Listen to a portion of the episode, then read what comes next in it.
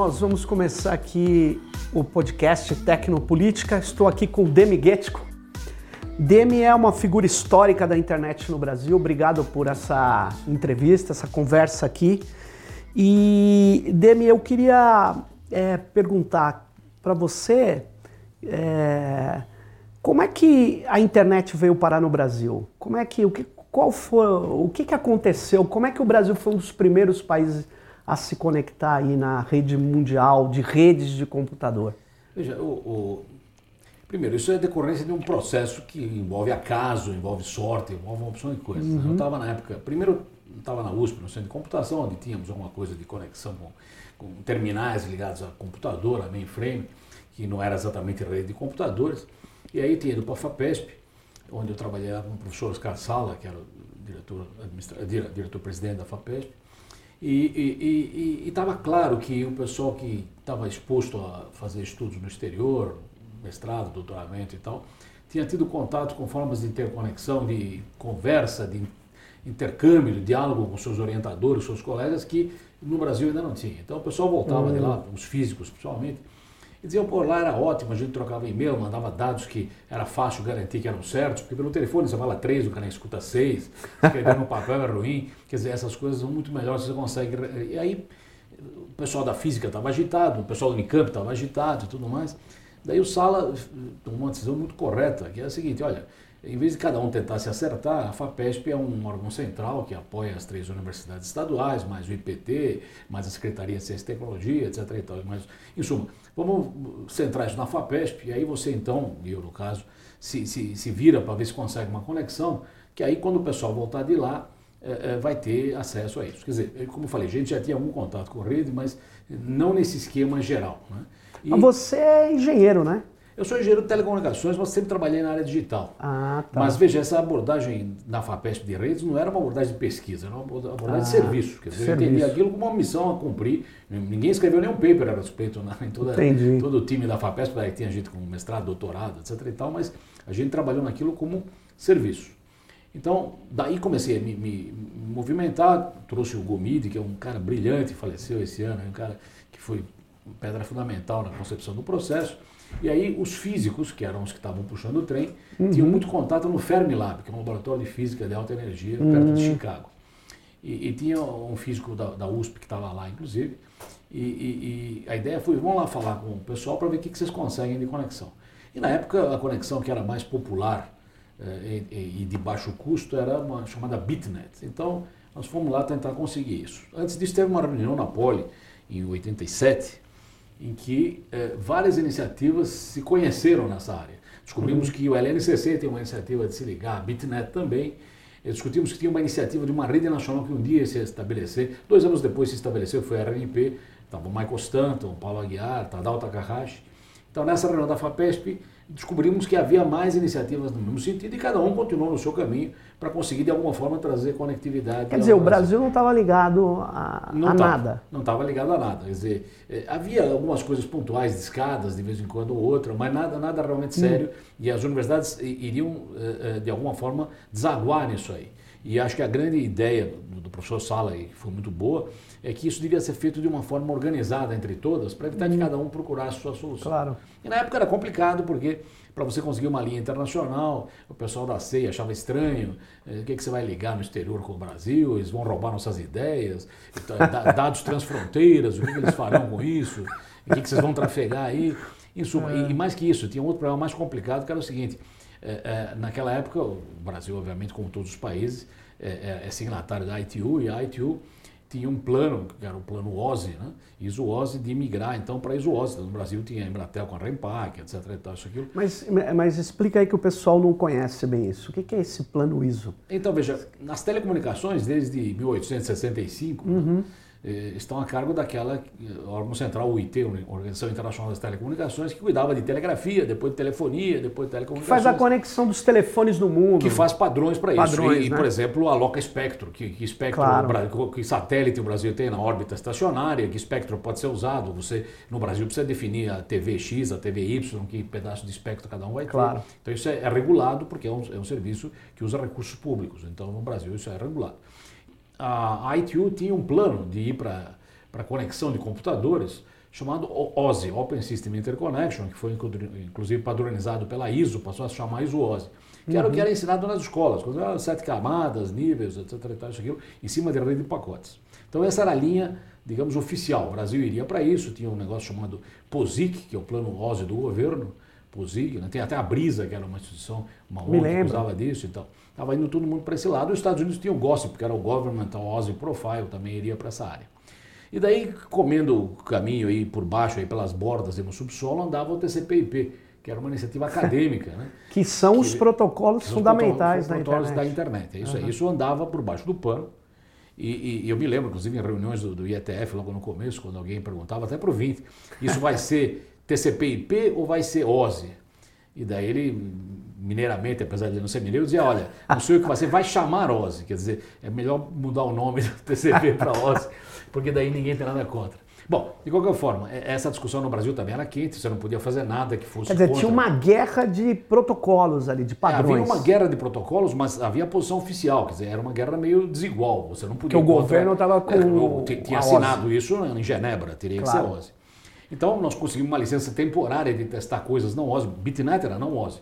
Antes da, antes da internet. Nós tínhamos conexão Bitnet, já foi um problema. Já, vamos dar seis meses de conexão para vocês, ver para onde vai, para onde não vai, depois nós vamos ter que rever isso aí. Deixa eu te perguntar uma coisa antes, Demi. É, você estava falando Bitnet, TCP/IP, internet e tal. Quer dizer que tinham várias redes na época de, tinham, de conexão. Exatamente, tinham várias redes. Tinham Bitnet CP, era uma Bitnet delas. era uma delas. Na verdade, eu acho que a grande, o grande mérito da internet Sim. é o seguinte, cada rede é, funcionava entre os iguais. Quer dizer, você tinha boros tinha uma boa rede para Boro. Você tinha DEC, você tinha DECnet e uma outra rede para DEC. Você tinha IBM, eh, RSCA era para IBM, assim por dentro. A, a, internet, a ARPANET, na época, quando foi projetada, foi projetada usando um treco chamado IMP, Intermessage Processor, que era uma caixa que ligava o computador à rede. Então, o computador não precisava entender a rede. A caixa entendia a rede e o computador podia ser IBM. Ele Boros. era um tradutor, é, quase. Isso, exatamente. Tinha alguém que te ajudava a ligar na rede. E essa jogada que virou roteador, né? Claro. é uma jogada que deu à internet uma, uma, uma amplitude que as outras não tinham. Então, Olha, quando você foi ligar a, a, a, computadores de mais variados tipos, a única saída seria a internet, porque senão você teria que se restringir aos colegas da mesma... Você tinha que ter aquele mesmo aquele... hardware, então, aquelas... Quando nós ligamos Bitnet, Bitnet era muito fácil para IBM. Quem tivesse IBM já nascia falando Bitnet. Nós tínhamos um deck na FAPESP, então tivemos que achar um software que convertia é, Bitnet para a linguagem do DEC para poder usar o, o, o, E sempre era precário isso aí, né? É, e aí nós descobrimos outra coisa importante, que começou a ter máquinas no Brasil, nós, quando registramos a, a, o pessoal na Bitnet da FAPESP, a gente criou uma rede chamada ANSP, porque em vez de registrar uma máquina só, nós criamos uma rede com umas cinco Sim. máquinas de cara. FAPESP, USP, Unicamp, Unesp e IPT. E elas eram conectadas pela linha de telecom. Pela linha de telecom. Ah. E, e, e, aí, então, nós falamos, bom, isso só precisa ter nome. Né? Na época da Bitnet, a gente resolveu dar BR alguma coisa. Então, BR FAPESP, BR USP, BRUSP, né? BRUC para Unicamp, etc. BRIPT. Para o IPT, a gente colocava o BR na frente, mas tinha Brooklyn, tinha uma opção de coisa no meio que era uhum. ruim para isso aí. Aí alguém falou, olha na linha UCP, na linha Internet Bem-vindo aí, se vocês pegarem o sobrenome BR, daí vocês podem registrar debaixo do BR se tem uma árvore limpa. Quer dizer, você não vai competir com Brooklyn, com Brookhaven ou outra claro. coisa do tipo. E daí, e daí nós pedimos o BR. E em 89, antes de ter internet, porque em 88 já tinha Bitnet, em 89 não tinha internet ainda, em 18 de abril de 89 nós ganhamos o BR, que foi apontado para nós. Ponto lá. BR. Ponto BR. Então vocês ganham aí o BR, e esse é um ponto importante, porque essa é uma negociação que, teoricamente, nem a FAPESP, quer dizer, claro, o seu Sala estava envolvido no projeto, mas não houve interferência de nenhum ente oficial, nem o governo americano, nem o Itamaraty, nem o governo brasileiro. Esse é um acordo entre operadores de rede. O Postel, que é o cara que distribuía os sobrenomes e distribuía números IP, achou que a gente conhecia razoavelmente o ambiente de rede brasileiro para poder administrar um, um, sobrenome ligado a essa região, que era o Ele era o coordenador ali da distribuição de domínios. É, ele era o cara que tocava o AIANA, que é o Internet uh, uh, a Numbers Authority, exatamente, uhum. que é a autoridade de números. Uhum. A Assigned Numbers Authority. Uhum. Então ele, ele, entregava números IP em blocos, né, se você pedisse, e ele cuidava do que era a raiz, quer dizer, quem mora na raiz. Na raiz, na época, moravam só os códigos de país, e olha, é importante a palavra códigos, que não são os países, são os códigos de país, que ele pegou de uma tabela chamada ISO 3166. É. E além dos códigos de país, tinha os chamados genéricos, que eram os que sobraram da internet original americana com network. Hoje os genéricos viraram uma coisa mais complicada. A internet americana tinha com network, edu, gov, mil e int. E do Gov.mil continua americano. Ninguém vai registrar debaixo do ponto .gov americano porque é deles. Mil, claro. idem, edu também. Mas o com, net e org viraram genéricos e passaram a ser registráveis por todo mundo. Na época tudo era grátis. O BR também era grátis. O BR era grátis Era aqui. grátis, até 97. E aí, é porque... É, vamos tentar só explicar um pouquinho aí.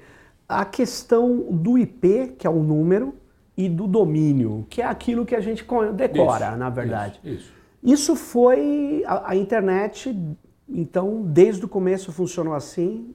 É, o, o, no começo, antes da, de haver o DNS, que é o sistema de traduzir nomes para números, como eu te falei, as máquinas é, tinham um nome só e era uma tabelona. E isso era inviável para você ter milhões de máquinas. Para 100 máquinas, mil máquinas ainda dá. Você... Na época da Bitcoin nós tínhamos 4 mil máquinas, ainda dava para tocar isso aí. Mas que isso é horrível, não? então você tem que ter uma hierarquia. Então, eu, você não sei quantas máquinas tem debaixo da é, USP, mas eu sei que o USP é uma só debaixo do BR e BR é um só na raiz. Então você cria uma estrutura que é única por construção. Quer dizer, cada máquina é única pela forma como que é construída.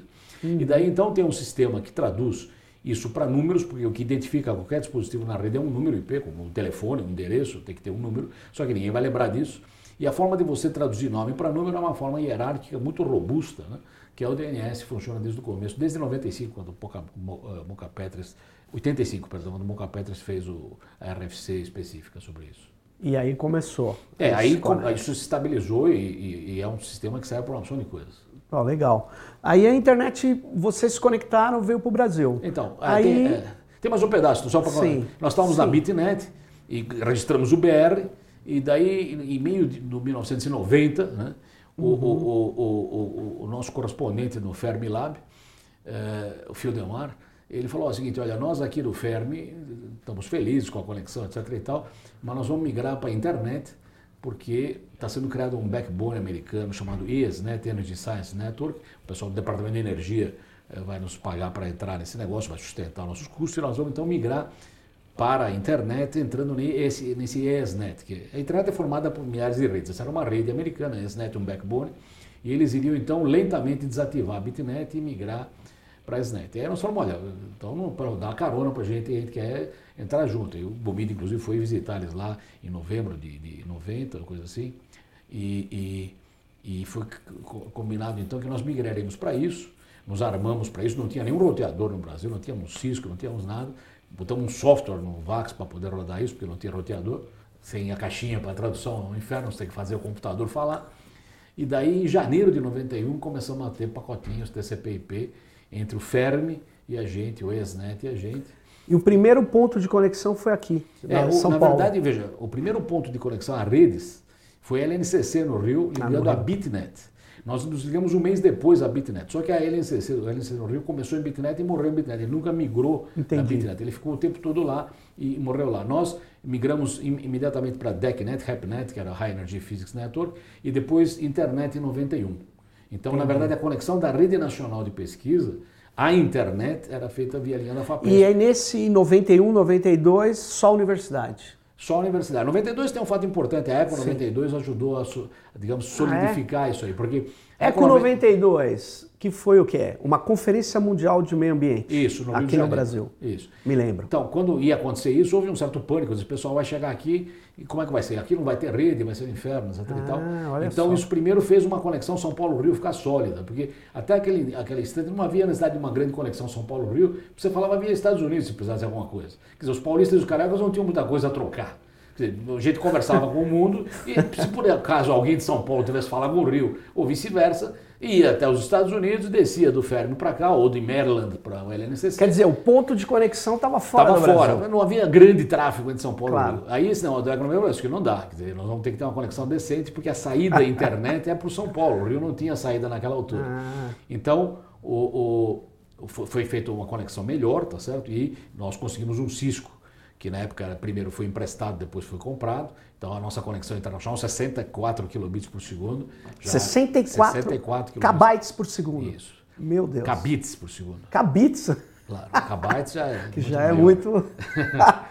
é, isso aí. Nossa, e aí esse, isso aconteceu em 92. Em 92. E como é que surge esse modelo brasileiro elogiado do comitê gestor da internet, que não é. A internet no Brasil não, vamos dizer assim, não é administrada pelo governo. Sim. Nem por uma empresa privada, Certo. é pelo CGI. Isso. É isso? Então, E veja lá, isso aqui é o seguinte, que, na verdade isso não era um modelo exclusivo, não. todo mundo, eh, em geral, quem tocava um código de país, ou era uma universidade que tinha se envolvido em redes acadêmicas, ou era uma ONG que por algum acidente estava envolvido nisso. Pouquíssimos casos desses estavam entregues ou diretamente no governo, que já estava dormindo nessa história, ou em, em- em alguma área privada. Esse pessoal de country codes, de, de código de país, em geral era ONG ou universidade. Em geral, universidade. Então, assim foi no Chile, assim foi na Venezuela e na Colômbia. A Argentina foi um pouco diferente porque tinha o, o, o- o Ministério das Relações Exteriores, lá a chancelaria deles envolvida, então lá estava meio já envolvido com o governo. Mas o resto não tinha governo na história. Então isso era tocado, em geral a instituição que abrigava pagava os custos. Então nós estávamos na FAPESP, éramos funcionários da FAPESP, ganhávamos o salário da FAPESP e a parte divertida era tocar redes. E isso era muito fácil enquanto você não tinha uma grande demanda. Você registrava um domínio por semana, depois um domínio por dia, depois eh, 10 domínios por dia. Isso começava a ficar complicado. E em 94, 95, eh, eh, houve um afluxo grande da área comercial, que tinha descoberto a rede. O pessoal das BBS migrou para a rede, Claro. um monte de gente migrou para a internet e ela começou a estourar eh, rapidamente. E, e daí, bom, esse, esse negócio não, tá, não tem nenhuma formalização. Quer dizer, é um grupo de caras que estão lá eh, trabalhando hoje no CPD da FAPES, cuidando Prestando do BR, serviço, Prestando serviço, etc. E tal. A FAPESP paga os salários deles, a linha internacional também é suportada pela FAPESP, mas atende boa parte do Brasil. Depois surgiu também a linha da UFRJ, que também atendia o pessoal da Rede Rio. Em suma, eram iniciativas que não tinham autossustentação. E daí então surgiu a ideia, o Tadal foi um dos responsáveis importantes pela o Ivan também, de criar um comitê multissetorial, sem ligação direta com o governo, com representantes de diversos setores, que daria um- uma espécie de blindagem ao processo, de dizer, não, o BR não está entregue a dois dementes lá, mas é um treco que a gente sabe o que está fazendo e vai ser usado em benefício da, da internet, etc. E tal, mas na época não havia nenhum tipo de entrada de recursos, porque era tudo grátis. né? Em 95, nos Estados Unidos, começou uma migração para a área de privatização. Quer dizer, o que o Postel fazia de graça e o Internic fazia de graça, passou a ser então privatizado para a Network Solutions, que foi uma empresa que depois comprada pela VeriSign. E daí o, o, o Com de- anunciou que ia deixar de ser grátis. O Com ia passar a custar 50 dólares por ano e 50 dólares no registro. Quer dizer, 50 para registrar e depois 50 por cada ano. E daí o comitê gestor, já, já tinha sido criado em 95, ouviu essa história, falou, olha, também um dia a FAPESP vai reclamar de estar sustentando um recurso que teoricamente se destina ao país inteiro. Então precisamos dar um jeito de autossustentar o processo. Então em 97 o, CG decidiu que era hora de estudar uma forma de cobrar pelo BR. E na época não tinha nem quem cobrar, porque o CG não tem personalidade jurídica. Então a ideia foi, vamos criar um projeto dentro da FAPESP e jogar o dinheiro dentro desse projeto na FAPESP, porque como a a FAPESP cuida de cada projeto isoladamente, vai ter um projeto que vai começar a engordar em recursos, que são os recursos do BR, a gente usa isso para pagar os equipamentos que forem comprados, eventualmente se tiver pessoal, contratar o pessoal, havia uma empresa intermediária, na época aquela Fundação Empresa Escola, tinha uma- Instituto Empresa Escola, bom, não esqueci o nome. De qualquer forma.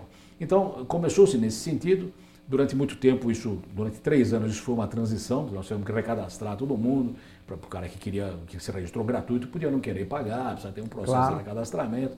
Nós começamos com 50 reais por ano e 50 reais no registro, porque na época um real era um dólar. Depois conseguimos baixar para 40 por ano, 40 no registro. Depois baixamos para 30 sem registro. e agora fomos a 40 sem registro. Então nós estamos bastante competitivos com o mundo e tal.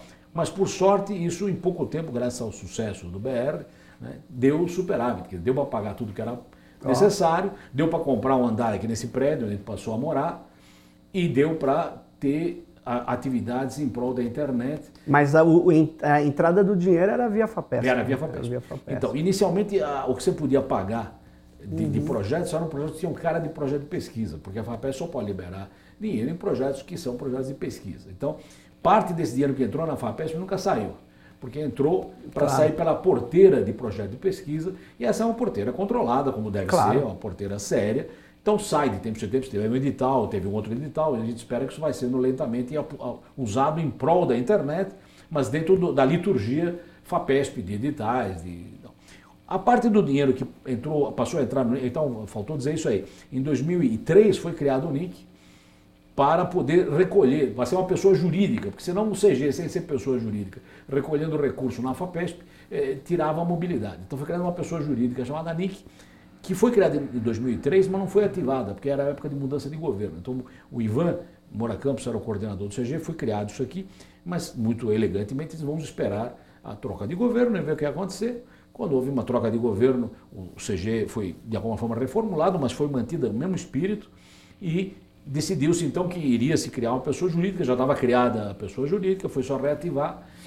Foi feita um, uma reunião dos velhos integrantes com os novos, foi feito um novo CG, que inclusive tem a vantagem de ter eleição nos membros representantes da sociedade, que os outros eram indicados e o governo nomeava quem era indicado, mas era indicado por associações. A Sucesso indicava um, a Branet indicava claro. outro. Nesse novo processo, todos puderam participar e eu acho que isso foi uma grande vitória. E o modelo brasileiro é invejado em vários lugares, é usado em vários países, foi, foi é, mimetizado, foi, foi imitado.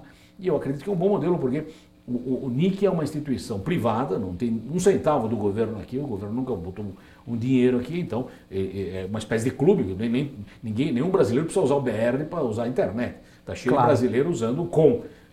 É, não tem, não está cheio, tem e. Como é que você explica esse sucesso do ponto BR, sendo que outros países não conseguem ter uma coisa dessa? Bom, primeiro eu acho que nós tivemos algumas, algumas decisões importantes, boas. Né? Hum. Primeiro foi, na minha opinião, a norma 4. Quer dizer, quando, quando o Sérgio Mota era o ministro das Telecomunicações, naquela época, de alguma forma, foi convencido o ministro, através da, digamos, das embaixadas dos acadêmicos, que a internet não era algo para ficar debaixo das telecomunicações. Então, você não precisaria ter um regime muito complexo, você não precisa de uma carteira de motorista para dirigir na internet, nem de uma licença para ser um provedor. Boa. Com isso, os provedores que eram BBS rapidamente se migraram para a internet. Você teve vários que começaram do nada, tinha dois telefones na casa dele e uma linha com a Telesp, ou sei lá quem fosse, e passava a dar serviço de internet, mesmo porque as teles não tinham a menor ideia do que fosse. Aliás, esse é um ponto importante também. Naquela época a rede era montada assim. A gente alugava linhas, a RNP inteira foi montada assim. Alugava linhas da Embratel, que ela, claro. e passava lá o que queria. Queria o TCP/IP, Bitnet, RapNet. Você alugava a linha, ele não entrava no mérito do que uh, passava lá dentro. Claro. Você tinha o cano e passava óleo, água, vinho, cerveja. Era neutralidade de rede. É, neutralidade de rede e divisão em camadas. A camada de telecomunicações não entra no mérito do conteúdo ou do protocolo usado. Uhum. Depois isso evidentemente vai, vai se modificando com o tempo. Quando entrou a DSL, que foi um sistema diferente, por quê? Porque no ADSL, o terminador da sua linha é a operadora. É. E você não tem como negociar isso porque a linha é física, sai da sua casa até uma operadora. Então, nesse momento, eles ganharam a outra ponta. Quando ela é telefone, você diz, não, eu vou trocar a operadora. Você está me tratando mal, eu vou claro. trocar a operadora. Porque a, a, a, terminação podia ser em outro lugar. Eu ligava para o número X que eu podia passar para a operadora A ou B. Então, você tinha eh, jogo no final da linha. Quando eh, entrou a DSL no ar, esse jogo sumiu. Então, de alguma forma, as operadoras subiram no nível de acesso, porque o acesso não tinha como ser negociado. Era eles que ter... a linha terminava neles, você tinha que usar claro. essa linha. E você aí então tem no Brasil um comitê gestor que é multissetorial, o governo participa dele, mas não é totalmente do governo. O governo é até minoria, né, se juntar aos outros setores. Certo. E, e hoje, Demi, o que, que, você, que, que você acha que está acontecendo na internet é, mundial hoje? É, você acha que a internet, como nós estamos lendo em vários é, órgãos de imprensa e blogs, estão dizendo que a internet sofreu um processo de elevada concentração de alguns nós da internet estão tentando engolir a própria internet. E o próprio Tim Berners-Lee, que é o criador da, da, da web, né, do modo gráfico da internet, vamos dizer assim, ele, ele tem sido crítico a esse processo com que a, grandes corporações, plataformas estão uh, tentando organizar na rede. Né? Como que você vê isso? Você acha que a internet continua forte, viva. Você usa até um termo, né, que ela é resiliente. Ela é resiliente? Então, veja, a gente tem que separar essas duas coisas. Quer dizer, Sim. a internet é uma estrutura que sempre foi, desde o começo, apesar do dinheiro ser do Departamento de Defesa, no ARPA, um projeto aberto e, e, e integrado e cooperativo. Até dei como exemplo no curso que eu falei, a, a, data que o Klein considera o começo da ARPANET, que é 89, Sim. É, perdão, 69, é o mesmo ano de Woodstock. Eu acho que essa mentalidade, de alguma forma, pervade. Woodstock. Woodstock, é, foi junto com a, a ARPANET.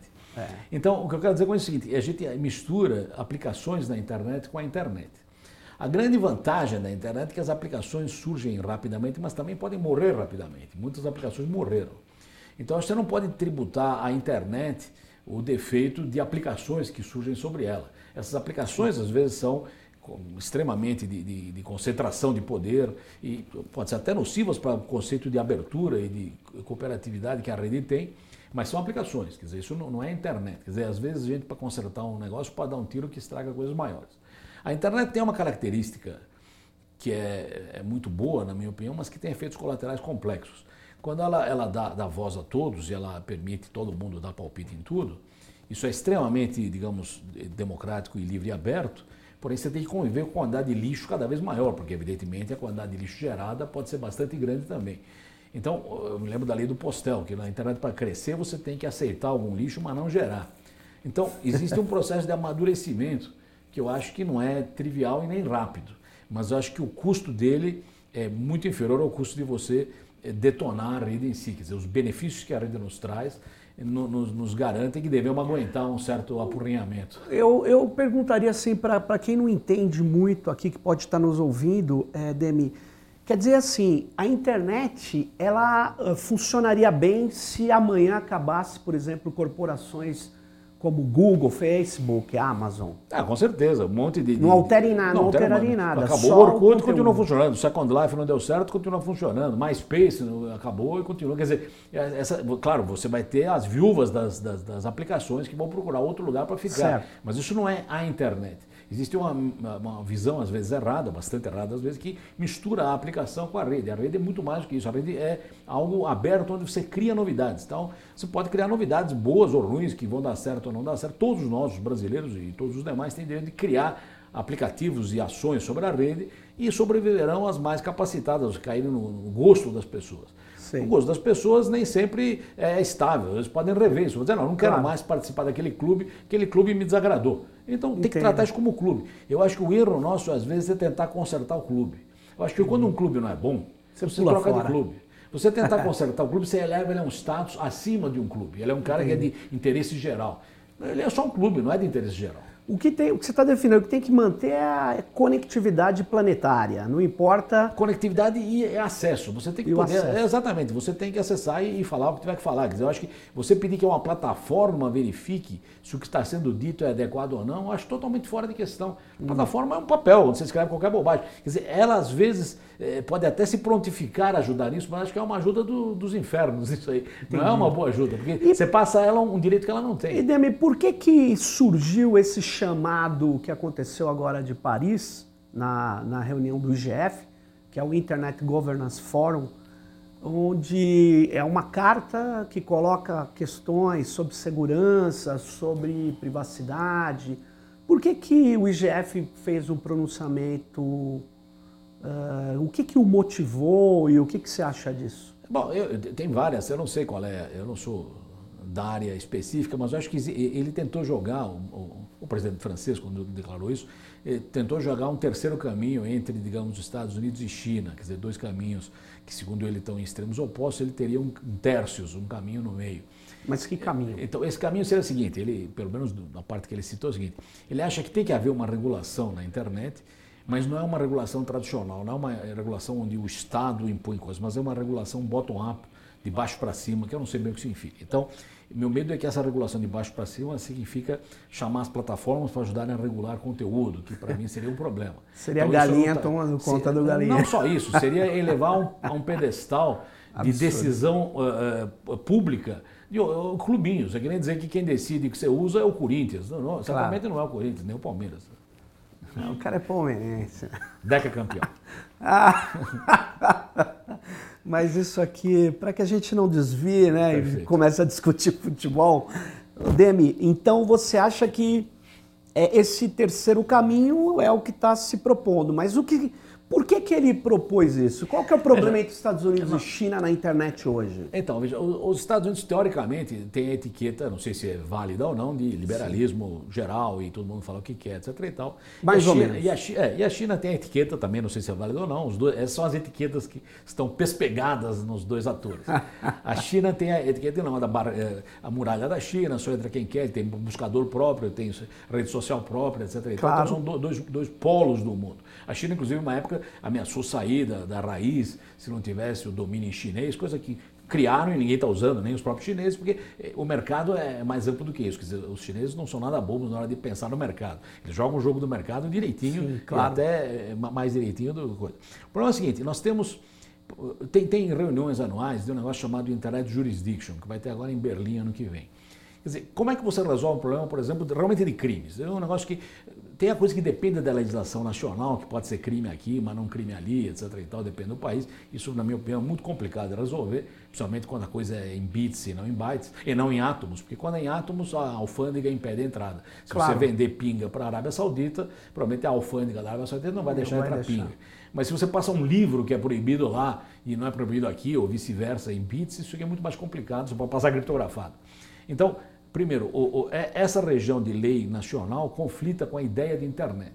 E nesse caso, eu evidentemente gostaria de preservar a ideia da internet, eu não quero criar eh, feudos onde tal coisa entra e tal coisa não entra. Agora, digamos que existe um caso que é um crime em que ninguém discute. Você precisa ter colaboração, teoricamente, para poder ir atrás do cara que fez aquilo.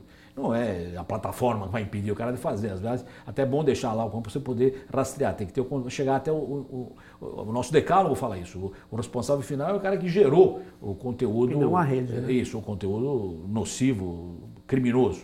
Então, tem que haver algum tipo de colaboração internacional em que isso funcione um pouco melhor. Essa é a chamada Internet Jurisdiction. Isso está ainda em fase muito embrionária e eu acho que a melhor forma de andar nisso não é ter leis, mas ter conceitos. Se você conseguir fazer o que o Decálogo brasileiro fez e que a Net Mundial também de alguma forma fez, que é estabelecer princípios e o pessoal aderir aos princípios, baseado nos princípios você consegue agir um pouquinho.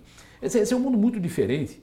E, e- e, evidentemente você tem a internet sem fronteiras, você tem a soberania nacional com fronteiras. Esses dois eh, eh, líquidos não são miscíveis, não são coisas É que difíceis. de- recentemente, Demi, eu não sei se você está acompanhando, está surgindo uma grande literatura, e uma vasta literatura, dizendo que a internet tem sido usado como um campo de batalha, né? Um campo, inclusive, para guerras híbridas, né? É um termo que surge agora. Mas isso é a linguagem é usada para isso, o papel é usado para isso, a escrita é usada para isso. Sempre foi usado isso. Se quiser, culpa não é do, da linguagem. Então, mundo- se não tivesse linguagem, ninguém xingava o outro. É verdade, eu teria que fazer Claro. gestos. Mas algum tipo de regulação você defende? Eu acho Nacional. Que, eu, eu acho que a regulação nacional funciona em cima dos cidadãos nacionais. Eu acho que você pode regular a, a ação. Por exemplo, eu te falei, se um cara da Arábia Saudita compra pinga, a culpa não é do, do dono da destilaria de Pirassununga. A, dula é do- a culpa é do árabe que comprou porque ele des- desrespeitou Você a lei podia nacional. melhorar um pouco o exemplo, falar de Salinas, que a cachaça é Salinas? melhor, né? Melhor. Pirassununga. Tá bom. Então falemos de Salinas. Mas é, então, o ponto é isso, quer dizer, quando você consegue responsabilizar. O cidadão, no Brasil, por exemplo, digamos, o jogo é proibido. Então, se alguém jogar via internet num, num bookmaker inglês, não é culpa do bookmaker inglês, nem culpa da internet que levou, podia fazer isso por telefonia. Nos velhos tempos pegava o telefone, você podia apostar também. Quer dizer, isso tem que ser restrito nacionalmente pelo comportamento do cidadão e não o fato daquilo ser acessível. Você não pode dizer o bookmaker tem que sumir. Entendo, mas o aí o usar. Estado brasileiro vai ter que tomar algumas medidas, vamos supor, em relação a esse cidadão, é isso? Bom, cidadão- se o cidadão fe- eh, cometeu um ato Sim, que não é que é previsto ilegal na aqui. legislação, Claro. eu acho que tem que tomar uma atitude, porque aquele ato aí não é adequado à legislação Ah, brasileira. mas aí ele, o Estado vai ter que vigiar as redes, né? Fica Não, não, não, não, não, mas é que tá. Como fazer isso são outros 500. Eu não sei se tem que vigiar as redes. Que vigiar as redes é um exagero. Mas eu estou dizendo, se você chega a uma conclusão que determinado indivíduo fez algo que é ilegal na nossa legislação, ele é o responsável e não as redes. Porque, por exemplo, Claro. quando você fala o seguinte, eh, tal coisa da internet funciona no país. Ora, qualquer coisa da internet funciona no país, exceto se você usar o modelo chinês, que diz que algumas coisas não funcionam lá. E mesmo os modelos chineses tem como contornar. Então, eu acho que essa abordagem de dizer o que funciona no país tem que respeitar as regras brasileiras é uma abordagem insuficiente e falha, porque tudo na internet funciona no Brasil. Você pode não saber, mas eu posso entrar num blog da Malásia e escrever um monte de bobagem, quer dizer, isso Claro. não, não- entendeu? Então, essa abordagem é, é, de, de fronteiras é, usada na internet não, não vai muito bem. O problema é que as fronteiras, elas, os estados nacionais, com base em várias situações que estão acontecendo no mundo hoje, estão pressionando e grupos sociais estão pressionando para uma regulação. Uh, o temor que eu tenho é que se a gente não fizer nada, o que venha seja pior, né? Eu, eu então concordo é, com você, mas é, é grave. Não, eu acho que você tem o que, que são o que, que é uma fronteira nacional, na minha opinião, é algo relacionado aos cidadãos. Quer dizer, a nação é isso. Eu não posso ter uma fronteira nacional no ar. O ar é o ar. O ar que passa da Argentina para o Brasil é o ar que passa do Brasil para a Argentina. Eu não tenho como dizer, não, o ar brasileiro não tem CO2, o da Argentina tem, tem que botar uma parede aqui. Ou a claro, água do mar, tá certo? Claro. Essas coisas são menos controláveis. Eu acho que a internet é uma coisa desse tipo, uma espécie de atmosfera que existe no mundo e é. nessa atmosfera tem vírus, tem micróbios, tem o diabo 4. Você tem que combater as coisas. A atmosfera em si não tem como impedir. Não, é. Eu acho que tem que ter. Agora tem que ter um enfrentamento muito grave, muito sério em relação a esses grupos que Sim. fazem crimes, desinformação Claro, os que, os que, agem é que tem que ser responsáveis é. pela ação que faz. Não adianta querer arrumar milícias de internet, entre aspas. Claro. Quer dizer, não, essa rede social vai ser minha milícia, ela vai impedir que os caras escrevam. Eu acho que isso aí não, não dá não, certo. Não, existe isso. É. Não existe, não está acontecendo. Mas tem gente que acha que isso dá certo. Não, é que tem é, algumas redes sociais que têm que respeitar as leis, algumas plataformas. Mas que leis? Esse, as tem, leis brasileiras. Tem, então, né? mas quem tem que respeitar são os cidadãos. O que a plataforma tem que respeitar é o seguinte: se ela está fazendo recurso, tem que pagar imposto. Isso me parece claro. Agora, entendeu? Qual a, a, a lei que é o papel tem que respeitar? Eu escrevo um palavrão no papel, está escrito. Claro, mas é, é, veja bem, Demi, aí tem algumas coisas assim. Quando uma, uma rede ela é alertada que está acontecendo ah. algo ilegal e ela não toma providências, isso é, é grave, né? Eu acho que ela, no Brasil ela, aconteceu, claro. no processo recente das eleições. Se houver uma decisão que alguém tem que tirar alguma coisa do ar tal judicialmente, eu acho que o que eu não quero dar é a rede o claro. poder do juiz. Não, não, não, eu nem acho. Não, não, evidente seja... tem que cumprir o que for mandado. Não, o próprio, o próprio o processo de informação, os metadados que o, algumas plataformas tinham condição de os bloqueios que ela podia fazer com base na legislação específica naquele momento não foi feito. Não estou dizendo que isso não é um problema, é um grave problema e se a gente não se alertar ou não tomar conta disso, eu acho que vem coisa pior por aí, vem um clamor ruim é, em relação à internet, que a internet é uma rede de redes, né? Sim. E ela é transnacional. E para terminar, Demir, eu pergunto então a você, quando o Trump ganhou a eleição nos Estados Unidos, olha que essa pergunta é grave, hein? É uma pergunta nervosa. Ele, ele, ele não tinha nos Estados Unidos uma lei, não, se, não tem uma lei que garantia a neutralidade da rede. O que existia uma, era uh, uma decisão, um regulamento da, da FCC, a Anatel, lá dos Estados Unidos. Ele trocou a composição da FCC e a FCC passou a, vamos dizer, violar o princípio de neutralidade da rede. Queria aproveitar para você explicasse esse princípio da neutralidade da rede, por que ele é importante, e se você vê que o Brasil está protegido contra esse tipo de ação onde com uma canetada você acaba com uma coisa tão importante como a neutralidade então, da internet. Então, a internet, inclusive aí posso dizer que o TCP/IP e todos os padrões que foram gerados sempre foram agnósticos em relação ao conteúdo. Para um, internet, para TCP/IP, tanto faz o, o, pacote ser um pedaço de uma piada, ou ser um pedaço de um decreto presidencial, ou ser um pedaço de uma fotografia obscena, é irrelevante. Ele vai ser transmitido com a mesma prioridade das filas específicas e sem nenhum tipo de, de tratamento. Então, a rede devia ser agnóstica e essa ideia da neutralidade, como também, por exemplo, é, é neutro, por exemplo, as ruas de uma cidade. Eu não, eu não posso nunca poder entrar na sua casa, mas eu devo poder andar na rua. Claro. As ruas são todas abertas a todo mundo. Claro que o prédio do FBI não me deixa entrar, o prédio da polícia pode querer documentos, mas a rua, teoricamente, é aberta. Então, a ideia de manter a internet aberta eu achei, eu acho fundamental. E eu diria que nesse ponto o Brasil marcou um baita gol de placa quando aprovou o Marco Civil em 2014, na abertura da Net Mundial. Uh, o Marco Civil põe em lei que a, a, internet tem que ser neutra. Os Estados Unidos, como eu comecei a contar a história do Sérgio Bonta, os Estados Unidos não, não entenderam a internet como um valor adicionado sobre telecomunicações. Então, o que acontece? Se a internet não é um valor adicionado e sim um pedaço das telecomunicações, uma época, uma certa gestão do regulador pode dizer sejam neutros. Mas se você trocar a liderança do regulador, a outra gestão do regulador, podem entender que isso não é uma competência dele, é melhor não dizer nada. Então, nós temos nessa posição uma posição mais sólida do que os americanos, porque Sem nós não dúvida. consideramos isso algo como objeto de regulação, mas sim algo que é uma lei. Então nós temos uma lei. Claro que a lei também pode ser derrubada. Né? Ah. Espero que. É, é mais difícil mas é muito mais difícil. muito mais difícil. Então eu acho que nesse ponto, inclusive, como eu falei, nós somos motivo de inveja. Nos Estados Unidos há manobras a respeito, mesmo porque essa história de quebrar a neutralidade não foi muito bem vista, vários se posicionaram contra. Existe uma outra versão agora que você tem que entender a internet como um sistema de informações e não como um sistema de telecomunicações. Então existem, existem abordagens variadas, mas eu acho que nesse ponto nós estamos bem, estamos bem próximos eh, de manter, imagino eu, mesmo nos Estados Unidos está uma tendência de voltar atrás nessa área, na parte de neutralidade. Neutralidade é fundamental. O problema da neutralidade é que tem que ser entendido o que se quer dizer com isso. Sim. Quer dizer, nem todos os sítios são abertos e grátis, nem todos os sítios são acessíveis com a mesma velocidade, eh, linhas são mais rápidas e mais lentas, você ir para a Alemanha é mais fácil do que ir para a Uganda. Isso não é problema de neutralidade, isso é problema da arquitetura claro. da rede. Né? Pode, você pode não poder ir em algum lugar porque caiu uma, um cabo. O que é importante na neutralidade de rede é que ninguém te impeça de você chegar em algum lugar, independente se você consegue ou não entrar na casa. Então é essa que é a ideia que acho que tem que ser de alguma forma preservada, porque essa é a ideia da internet. Seja, Se você quebrar isso, você cria é, balcanização da rede, você cria pedaços dela. Quer dizer, quem está controlando os cabos, a infraestrutura, não pode dizer o que vai passar dentro não dele. Pode, ele não tem que olhar para aquilo, ele tem, tem, que, que, tem que ser ser cego garantir que, que a comunicação se efetive. Isso. Da mesma forma que o velho correio não olhava no conteúdo da carta. Essa carta não vou entregar porque fala mal do cara. Não, não tem sentido. Ele não sabe nem o que está o conteúdo. Não, não sempre tem lá, ele não tem que saber o que está lá, ele tem que entregar a carta. É o que, é o que faz o roteador. Simplesmente despacha pacotes de um lado para o outro, sem entrar no mérito do que tem. Então, lá. na verdade, o que nós temos aqui com você é a defesa intransigente da internet livre. Sim, com certeza. é isso aí.